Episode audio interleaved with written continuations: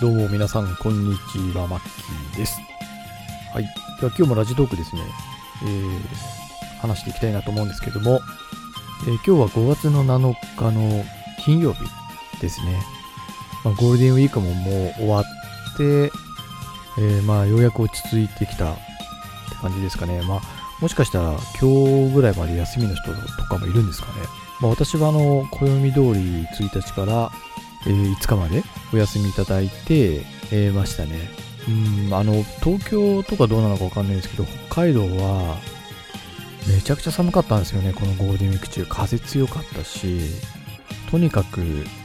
気温が低い。もう常に一桁台の最高気温ですら10度いかなかったりとか。で、まあ桜は咲いてるんだけど、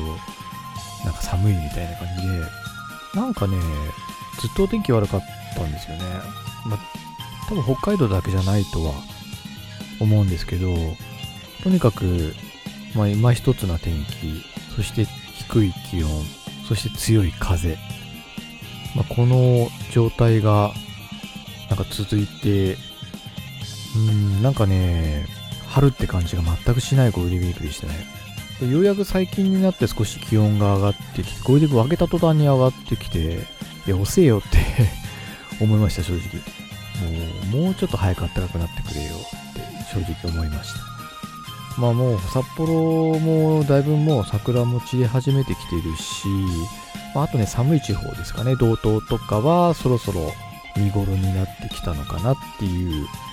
まあ感じで、ここ1、2週間ぐらいですかね、だからあと花見できるの。うん、まあ札幌はもうほぼ終わったかなって感じですね。まあ、東京はね、もうだいぶ昔の話だと思うんですけど。で、そんな感じで、あと、まあ個人的なことで言うと、まあ今月からちょっと職場がまあ、変わったんですよね。今まで働いてた場所とは、ちょっと異なる場所で働き始めたっていうのがあって、ちょっとね、忙しくて、今週、まあ、今日に至るまであの、収録できなかったんですよ。5月の10日の0時に配信する予定のやつを今、3日前に収録しているっていう、結構ね、ギリギリな状態になってしまって、まあ、時間のある時にね、あの、取りだめとかね、できればいいんですけど、ちょっとね、ゴールデンウィーク中もなかなかやる時間がないっていうかね、まあモチベーションもなかなか上がんなかったりとかして、なかなか収録できなくて今に至ってしまったって感じですね。はい。で、あの、前回が、おそらくあの SF の映画とかの話したと思うんですよね。まあ、前回紹介した、まあ、SF 映画何本かあったと思うんですけども、で、今回は、まあ、同じ SF 絡みでも、あの映画は1本だけ紹介するんですけど、まあ、最後の方に紹介するんですけど、今日はあのゲームですね。SF 系のゲームの話をしたいなと思ってるんですけど、ここ最近プレイした SF 系のゲームって今、あの2本あって、オブザベーションっていう、まあ、定価でも2500、600円くらいの、まあ、多分プレイ時間も10時間行くか行かないかぐらいのボリューム感のゲームと、あとプレイという、まあ、これは結構メジャーなところが作ってるんで、もう少しプレイ時間長いと思うんですけど、この2つを今プレイ中で、これに関してはね、あの別の回で話したいので、ちょっと今回はやめます。で、あの、ちょっと記憶をですね、いろいろ辿ってみたんですけど、なんかね、あんまり最近のゲームって全然記憶にないっていうか、あんまり思い浮かばなくて、思い浮かんだゲームがですね、ことごとくかなり昔のゲームだったんですよね。私の印象に残ってるゲーム。まあ、なので、その印象に残ってたゲームの話を、まあ、パパッとしていこうかなと思うんですけど、どうしてもあの、古いゲームなんで、まあ、知らない人もいるかもしれないし、まあ、私と同じ年代の方、1970年代前半とか、それぐらいの周りの方だと、逆に懐かしく感じるかもしれないゲームが何本かありますね。まあ、ずいぶん昔のゲームなんで、まあ、細かい話はできないし、まあ、なんとなくざっくりと話そうとは思ってます。細かい話はしないです。まあ、こんなゲームがあったんだよっていう、まあ、紹介にとどめて、で、最後に最近見た SF の映画の話をしようかなと思ってます。何本か？で、あとオープニングトークで話したいのは、えー、今日5月の7日なので、もうすぐバイオハザードビレッジ。これが、えー、まあ一応0時になったらね、プレイできるので、あと2時間弱でプレイできますよと。で、まあ、結局私はあのプレイステーション5手に入らなかったので、まあ、プレイステーション4版を買いました。ただあの5に多分無償でアップグレードできるので、まあ後から5版をやることも多分できると思うので、とりあえず4版を買って、まあ間もなく一応プレイできるのであれば、まあ触りの1時間くらいやってから寝ようかなと思ってます。まあなので、まあ、しもしかしたらファーストインプレッションとかプレイ後の感想なんかもこの番組内で話していけたらなと思います。はい。じゃあオープニングトークこんなものにして、では、えー、早速ですね、えー、本編に入っていきたいと思います。よろしかったら最後までご視聴ください。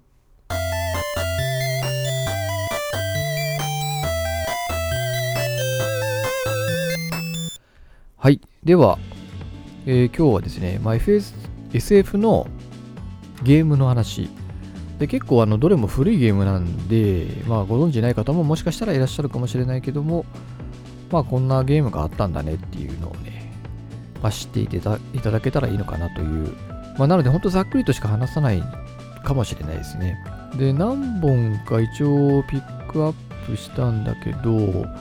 一番最初に紹介するのが、えー、ジーザスっていうゲームなんですけど、これはもしかしたら知らない人の方が多いのかなと思うんですけど、まあ、いわゆるテキストアドベンチャーゲームなんですけど、アドベンチャーゲームね、あの、なんだろう、なんこうポートピア連続殺人事件みたいな、ああいう系のまあ、画像とテキストで,、えー、でコマンドを選択していくようなゲームなんだけど、まあ、舞台が、まあ、SF なんですよね。確かジーザスっていう宇宙船だったのかな、これ。で、それ、まあ、その宇宙船の中で起こる、まあ、ちょっとホラーじみってるっていうんでしょうか。あの化け物が出てくるような、まあ、要はエイリアン系ですね。エイリアンのゲーム、エイリアンのゲーム版っていうのはちょっと言い過ぎなんですけど、まあ、ああいうエイリアンっていう、まあ、地球外生物が、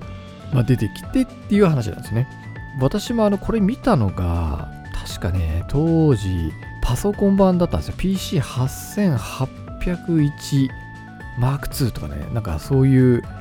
まあ、昔あの NEC がね強かったんですよ私が子供の頃ってパソコンといえばもう PC8800 とか9800とか、なんて言うんでしょうね。そこが本当強くて、まあ、大体パソコンでゲームやる人っていうのはそのシリーズを持っていて、で、私の友達がですね、友人がこれ持ってたんですよ。8800。で、当時私は多分中学1年くらいで、まあ、ファミコンは一応持ってはいたけど、もちろんパソコンなんてね、高くて買えなかったんで、当時で多分30万とかしたんじゃないですかね。2、30万ぐらい？パソコン1台買うのも。だから、まあ、とても買えないですよね。ファミコンなんか1万4800円で買えるからね。まあ、そう考えると、まあ、ファミコンってコスパいいんだなって思うんですけど、まあ、とはいえ、まあね、だいぶ昔のゲームですから、これ1987年のゲームですからね。何年前ですか？ざっと30年ちょい前ぐらい。で、これですね、私がその友達ん家で、まあ、無理やり見させられたんですよね。友達が面白いゲームあるから見に来いよって言うから、まあ、見に行った時に紹介されたのがこのジーザスだったんですよね。あとなんかイースとかもね、なんか友達にすごい見させられたんですけど、まあ、とにかくこのジーザスっていうゲームが結構当時はおそらくかなり画期的だったんでしょうね。こういう SF で、で、ホラーっていうかね、こういう雰囲気のゲームってあんまり多分当時なかったんだと思うんですよね。でね、内容、あらすじをね、簡単に言うと、なんかね、地球にね、ハレー彗星がこう近づいてくると。で、そのハレー彗星を調査するために、宇宙ステーションのジーザスっていうものに、こう、人員をこう集めたんですよね。でそれで調査をしようと思っていたのですが、えー、まあいろいろ人が死んでいたりとかね不穏なことが起きていってこれは一体何だと調査を進めていくとどうも地球、まあ、地球外生物、まあ、エイリアンがいてっていう、まあ、話なんですけどもそのエイリアンというのが実は点々点っていうねなんかちょっとねサスペンスっていうかね謎というかねあそうなのみたいなねちょっとオチもちゃんとあってまあ、ストーリーがまあだから良いんですよね。だから多分当時かなり有名だったんでしょうねこのゲーム。でこれがねファミコンにもねなんと移植されてるんですよ。1989年。私ねやった記憶あんまないんだよねこれ。もちろんファミコン版だから画像はかなり荒くなっていると思うんですよ。だからねうーんまあもちろんねパソコン版の方が画像とか全然綺麗だと思うんでまあ、で違いなんかもね、ちょっとこの番組内ではちょっと説明できないんですけど、まあ、気になる方は、そのジーザスっていうゲームのパソコン版とファミコン版の違いなんかもね、楽しんでいただけたらなと思うんですけど、まあ、このゲーム、まあ正直ね、もうね、昔のゲームすぎてね、あんま覚えてないんですよ、私も。ただ、記憶には残ってるんですよ、このジーザスっていう名前。だから、やっぱ当時かなりインパクトがあったんだと思うんですよね。まあ友達もすごいそれが気に入ってたからこそ私に紹介したかったんでしょうね。見せたかったんだと思うんで、まあね、その友達んち行ってさ、実際見せてもらったら、おお、すげえってなる、やっぱなりますよね。ファミコンしか見てない私としては、パソコンの画面の綺麗さとかね、すっごいびっくりして。まあ、あと、ちょっと大人なんですよね。まあ、そのエッチなシーンが出てくるってほどじゃないんだけど、結構内容的にやっぱり大人向けなところもあって、そういう刺激もあったりして、まあ、なかなかね、面白かったですよね。まあ、映画っぽい感じですよね、本当に。シナリオだけ聞くと。映画として作っても面白いんじゃないっていう感じの、まあ、ゲームでしたね。で、これが1本目、ジーザス。まあ、ホラー系ですね、だから。で、あとね、もう1本、パッと浮かんだのが、これね、パソコン版とファミコン版がこれも出ているんですけど、名前がね、ちょっと違うんですよ。パソコン版だと地球戦士ライーザって名前で、ファミコンだとね、なぜか銀河の3人って名前に変わってるんですよね。ちなみにこのライーザって、まあ、いわゆるガンダムみたいなもんですね。そのロボットの名称なんですよね。ライザっていうロボットがいて、で、それに乗る主人公たちがいてっていう感じなんですよ。だから本当にガンダムみたいな。これが、まあ、パソコンで発売されて、後にファミコン版でも発売されていて、私はこれファミコン版やった記憶あります。ただし逆にパソコン版はないですね。地球戦士ライザの方がかっこいいと思うんですけど、ね、なんで銀河の3人になったのかよくわかんないですけど、で、内容は、これロープレイなんですよね。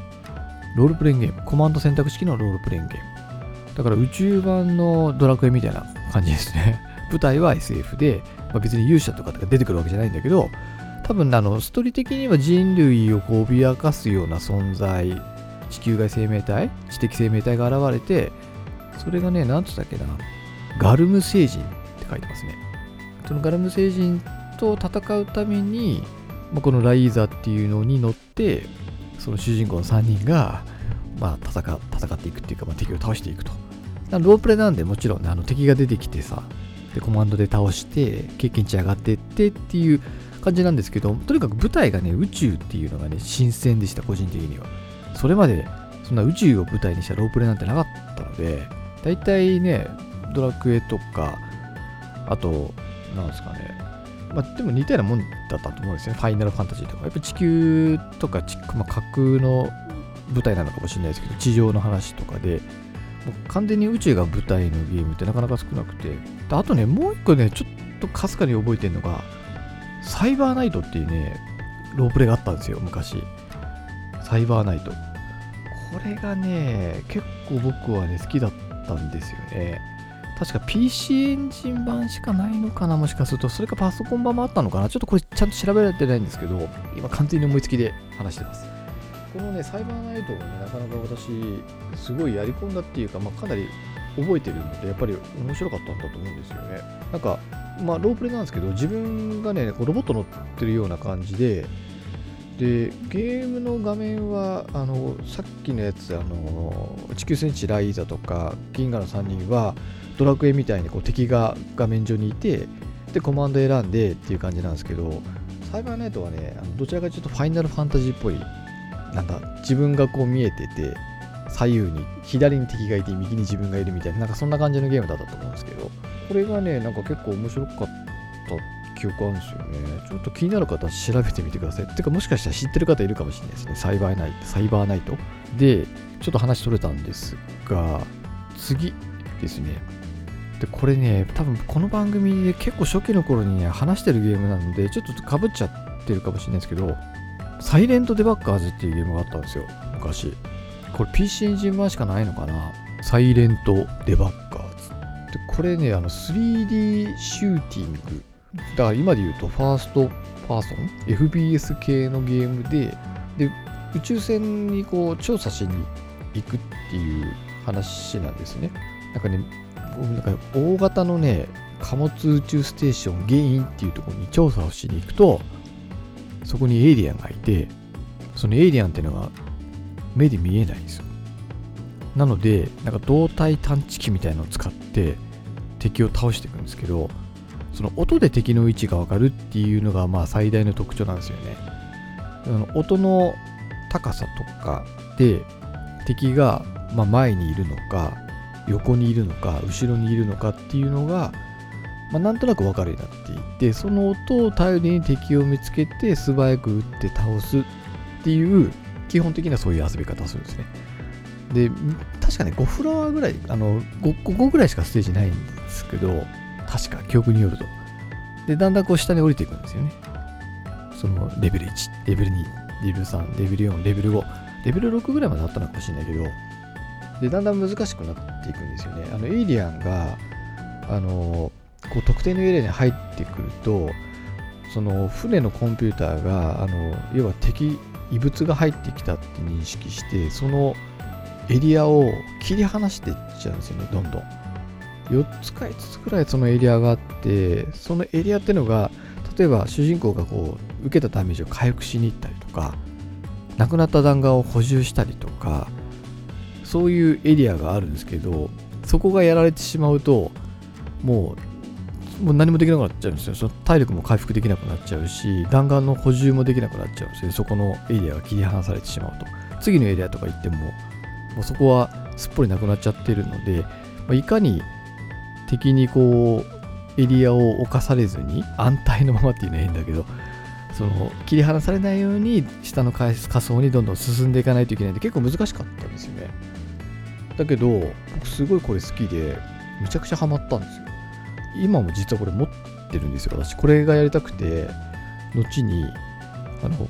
なんだっけ PC エンジンの Core Graphics 2とこのゲームをセットで買いました。もう結構前ですけどね。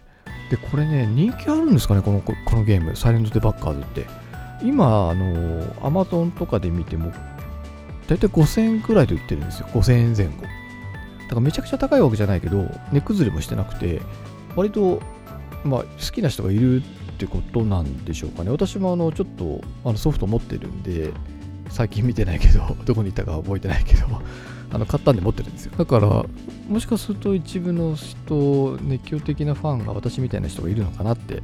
ちょっと思ってます。でこのゲームをほぼパクったとしか思えないようなゲームが実はありましてその何年後かにですねセガサターンで出たのかな？あのエネミーセルっていうねゲームが出たんですよ。これあの D の食卓とか作ったあのゲーム会社。あのロン毛でなんかこう紙ウェーブのいいのさんでしたっけ？ちゃんと調べてないんですいません。あのもう確か亡くなっちゃってるんですねその方。あのワープっていう会社を作ってこういうあのゲームを作られてた方で多分 D の食卓っていうのが一番有名なのがなんかインタラクティブシネマみたいな。今だとまあ当たり前なんですけど当時ってやっぱりそのアドベンチャーゲームってこう画が動かない絵が動かないこと多かった。静止画が多かったのがこの人はですねそれをこう動かしてこうなんていうんですかね。今じゃ当たり前なんですけど当時はそれ珍しかったんですよ。その画像が動く主人公が動くみたいなアドベンチャーゲームじゃなくてそれを最初に作った人なんですけどこの会社が出したのがこのエネミーゼロっていうゲームでこれねコンセプト全く一緒なんですよサイレントバッカーズ敵見えないですよ。なので音で 感知して敵を倒す全くもってそこだけ聞くとパクリですよね。ただ、あのゲームのシステムとかは全く違いますね。あのサイレントデバッカーズってさっきも言ったんですけど、一応ストーリーがあって、こうレベルがだんだん進んでいくことでストーリーも、まあ、多少進んでいくんですけど、でもどちらかというと、ストーリーよりもやっぱりそのシューティングの部分がメインだったんですけど、確かね、エネミーゼロはね、どちらかというともうちょっとアドベンチャー要素があったかと思います。多分ね、あったと思う。なんか、単純に敵を倒すだけのゲームじゃなくて、こういろんなとこ探索したりとか、アドベンチャー要素があって、そのストーリーを進めながら時には戦ったりみたいな感じだったと思うんですよね。なので、まあ、遊び方としては幅が広いっていうか、サイレントデバッカーズよりはだいぶ後のゲームなんで、まあ、もうちょっとこうやれることとかも広がっていて、結構ホラー要素もあったような気がするんですけど、ちょっと気になる方はね、あのググってみていただいたりとか、YouTube とかでも多分動画あるんじゃないですかね、今でも。はい。っていう感じですね。で、以上が、ちょっとね、思いついたゲームって言ってもなかなかちょっと微妙なゲームというかね、古いゲームばっかりで、あの、宇宙を舞台にするって言っちゃうと結構限られてくるんですよね。それ、その、なんつうんだろう、SF ってもっと広い意味で言えば、まあ、スナッチャーとかね、真っ先に思い浮かぶんですけど、まあ、あれはね、ちょっと宇宙空間の話じゃないし、まあ、ちょっとジャンルとしても SF ではあるけど、ちょっと今回話してるテーマとは少し違うのかなとかね、多分他にもそういうのがあって、純粋にやっぱり宇宙空間でってなるとね、なかなか思い浮かばなかったんですよね。他にもあるのかな？最近の中でも、まあ、もしかしたらあるのかもしれないですけど、まあね、レトロゲームばっかりですけどね、まあそういう話をさせていただいたっていうところと、あと、あの映画の話ですね、前回、あの密航者っていうのをネットフリックスで見たっつったと思うんですけど、その後ね、ミッドナイトスカイっていう映画も見たんですよね。これネットフリックス限定なのかな？もしかすると。ちょっと違ったら申し訳ないんですけど、このミッドナイトスカイがね、まあまあまあ面白かったですよね。これね、主人公がジョージ・クルーニーなんですよ。で、監督もジョージ・クリクルーニーなんですよ。ジョージ・クリーニー？なので、要は、まあ、監督のも制作も主演も自分で作ったジョージ・クルーニーが作った映画です。なんか小説の「世界の終わりの天文台」っていう小説の映画化らしい。だから原作があるんですね。で内容的には、なんかね、地球がね、滅亡しそうな状況なんですよ。何らかの理由によって。で、こういろんな船がね、まあ、第二の地球、まあ、よく聞く話ですよね。その地球の代わりになる惑星というか地球さ第二の地球を探すためにこう船でいろんなところにこう方々にね探索しに行ってるんですよで探索を終えてこう船が帰ってくるんだけどその中でこの主人公のねおっさんはなんかこれ科学者なのかな？この人は。で北極に基地があってでこの人ねあのその北極に残るんですよ。他の人はみんなあの帰る。北極に基地があったんだけどもどうにもならねえっつってなんかみんなこうチリチリに帰ってくんですけど引き上げてくんですけどこの方はねジョージ・クルーニーは残るんですよ。北極に。しかもなんかね病気を患っていてもう余命も長くないみたいななんかそんな描写もあったりして。でなんで北極に残ったかというとその船と通信をしたかったみたいなんですよね。帰ってくる宇宙船に地球に帰ってきてもまずいから帰ってくるんだと。伝えたいっていうかねまあそれを船に警告したいがために残っているって話なんだけどそれがなんでなのしかも特定の船なんですよ。その伝えようとしてるの。がなんでその船なのかとかこの人は残って何がしたいのかとかそういったところは割と淡々と話している映画でちょっとね、長い、まあ、2時間弱あるからちょっと長めなんですけどね、まあ、それがこう、めちゃくちゃ面白いってわけではないんですけど、まあ、私は嫌いではなかったですね。一応なんかちょっと、ちょっとしたオチもあって、なんでジョージ・クルーニーは役名で言った方がいいですかね。このオーガスティっていうね、この科学者は、なんで北極に残り続けたのかとか、で、なんでその船と通信しようとしていたのか。あとなんかね、その北極の基地にね、女の子がね、一人紛れ込んでたんですよ。要は逃げ遅れたのか、何なのか分かんないけど、女の子が一人出てきて、でその女の子は何なんだとかね、その辺も、まあ、だんだん話が進んでいくことに分かってくるんですけど、まあ、そのあたりのね、話が、まあ、ちょっと地味ではあるけど、まあ、割と最後まで私は見れましたね。で、ジョージ・クルーニー老けたなって思いました。いや、何歳なんですかね、あの人。結構年いってんだろうけど。なんか見ないうちに随分老けたなって、まあ、役のひげがあったりとか、その役のせいもあるとは思うんですけどね。うん。なんかこういう、なんかこう地球がもうなんか汚染されてダメになるっていうのって、まあ SF 映画にありがちっちゃありがちなのかなっって思いつつも、ちょこっとなんかそれだけでもなんか切なくなりますよね。地球がもう誰も住めない場所になっちゃうっていう話なので。なんか昔ね、エンジ・エンド・オブ・ザ・ワールドっていうなんか映画あったんですよ。なんかね、これなかなかないですよね、配信とかで。その配信サービスとかでもなくて。でも映画はあったんですよね。私も見たし、実際に Google ったりすると出てくるんですよね。ジ・エンド・オブ・ザ・ワールド。本当にそれって世界の終わりの話で、こんな感じで。ただ、そんな宇宙船に乗ってこう地球外に脱出するなんていう時代じゃなくて、今の時代だから、それもできなくて、まあ、どんどん人が死んでいっちゃってっていう話なんですけど、それも結構重たかったなって、ちょっとそれを思い出しましたね。まあ、ちょっと興味のある方、まあ、見てみてもいいんじゃないですかね。あの、まあ、ネットフリックスなんで、契約さえしてれば、タダで見れますからね。もう私みたいに SF 付いてる方なんかは、ぜひ、まあ、あの密航者と合わせて見ていただけたらなと。まあ、どちらかというと、まあ、密航者の方が私は好きかもしれないですね。後味とか、見た感じとかは。なので、まあ、好みもあるかもしれないんで、まあ、見てまあ、ネットフリックス契約されてるんだったら見てみるのもいいんじゃないかなと思います。あと前回ね、ちらっと話したのかなえっ、ー、と、話してないか。あの後ね、結構もう一回見たりとかいろいろしてみたんですよ。イベントホライゾンとか、あとサンシャイン2057とか、ゼログラビティとかね、ちょっと記憶が曖昧だったところもあったんで、まあ、改めて見てみたんですよね。で、改めて見て思ったのは、イレベントホライゾンはね、なんかね、僕の中ですごくグロくてガチなホラー映画だと思ってたんだけど実際見てみるとねそこまでガチガチのゴアシーンって少なかったですね思ったよりもかなり思い出補正されてたのかな まあ気持ち悪い場面とか当然ありますけどなんかね思ったことじゃなかったんですよねあとパッセンジャーも見たんだけど、まあ、これはね何とも言えないまあちょっとオチは言えないですけどなんか前半と後半で随分ノリの変わる映画だなって思いましたね。あと、サンシャイン2057は、これもね、またさっきとパッセンジャーと似てて、なんかね、途中からね、ガラリとね、作風が変わるんですよ。なんでそこ、そっちの方面行ったのみたいな。ちょっと不思議な感じでした。あと、ゼログラビティやっぱりね、改めて見たけど面白かったな。あの、時間も90分ぐらいで短いし、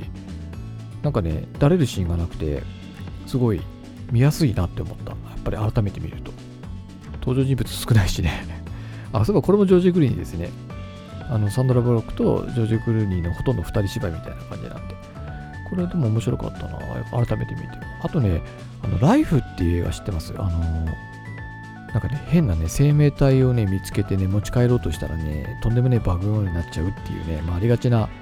そのストーリーだけ聞けば割とありがちなんですけど、それもね、改めて見てみたらね、なかなか面白かったですね。あ、そういえばこれ、真田広之出てるんですけど、このライフ、サンシャイン2057もね、真田広之出てるんですよね。なんか似たような役で、日本人役で。こういう SF のホラーによく出るんだなって、なんとなく思いました。うん、なんかライフはね、まあエイリアンものなんですけど、なんかああいうあの、本当にエイリアンって映画あるじゃないですか。あれとはね、ちょっと違った感じなんですよね。まあ、リアリティがあるような、ないような、なんつうんだろうな。うん、そんな生物いたら怖いよねって、まあ、エイリアンの時も思いますけど、ライフ見てても思いました。こんな生物嫌だなって、強すぎだろってあの、ちょっとね、あのすいません、ちょっとあまり詳しく説明できないんですけど、もしよかったらライフですとか、さっき言った話、えっ、とね、イベントホライゾン、あとパッセンジャー、サンシャイン2057、ゼログラビティかな？に関しては、あとライフもか。あのまあ、ノートの方で、まあ、テキストで感想なんか簡単に書いてるので、まあ、ちょっとよかったらそっちも見て、合わせてみていただけたらなと思います。はい。ちょっとね、あのー、最近、ちょっとさっき言ったようにね、あの仕事が変わってすっごい今疲れてて、あの、ちょっとね、声に張りがないなって自分で話してて思いました。ちょっとね、あのー、歯切れが悪くて申し訳ないんですけど、あの、まあ、ざっとね、あのー、すいません。まあ、ゲームの話とね、映画の話、サクサクっと、ちょっと話をしてしまって、まあ、ちょっと短めではあるんですけど、今回はね、ちょっとここまでにしたいなと思います。まあ、もし、まあ、私はあの、今すごく SF 付いてて、まあ、もっぱら有名な SF 映画はもう、ここ1、2週間で見尽くしてしまったかな。あ、ミッショントゥーマーズなんかも見たな。うん、ほとんど見ちゃいましたね。なので、もうネタがなくなってきたんですけど、まあ、もしね、あの興味のある方は、前回と今回で紹介した映画なんかで見ていただけたら、まあそういうきっかけになっていただけたらいいかなと思います。はい。ではメイントークは以上となります。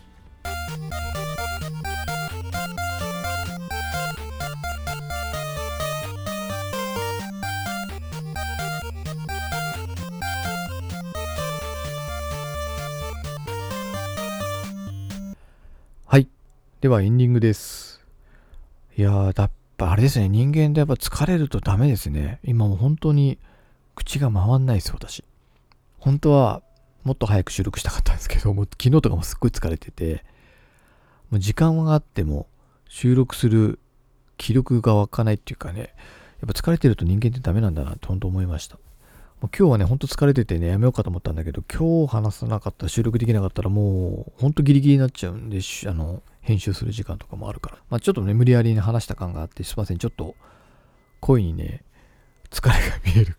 見えてるかもしれません。はい。まあ、ということで、えーと、まあ、今日ね、あと1時間ちょっとすれば、バイオハザードビレッジもプレイできるので、まあ、それの、まあ、がっちりとした話はまた、まあ、次回よりもっと後になるとは思うんですけど、まあ、その辺の話もね、ちょっとオープニングで軽く触れたりとかしたいなっていうところですかね。他に話しておきたいことといえば、まあ、スペース5はね、相変わらず手に入ってないし、かすりもしてない感じですね。本当あの、ビッグカメラの当選はあれ、本当奇跡だったんだなっていう、本当つくづく思います。それを逃してしまったというね、大変がっかりな感じですけど。あとね、あの、オブザベーションとね、プレイまだ終わってないんですよね。ちょっと、滞っちゃってて、プレイが。なかなか、もう終わり近いと思うんですけど、あの、オブザベーションに関しては。そっちはまだ終わってないので、まあ、そろそろ終わらしたいなというふうに思ってはいます。はい。まあ、ということで、えー、今回はね、SF、前回引き続き SF の、まあ、ゲーム、映画、の話をさせていただきました次回こそはオブザベーションとかねの話したいなと思うんですがもしかしたらちょっと最近見た映画の話とかするかもしれませんはいということでちょっと短いんですけど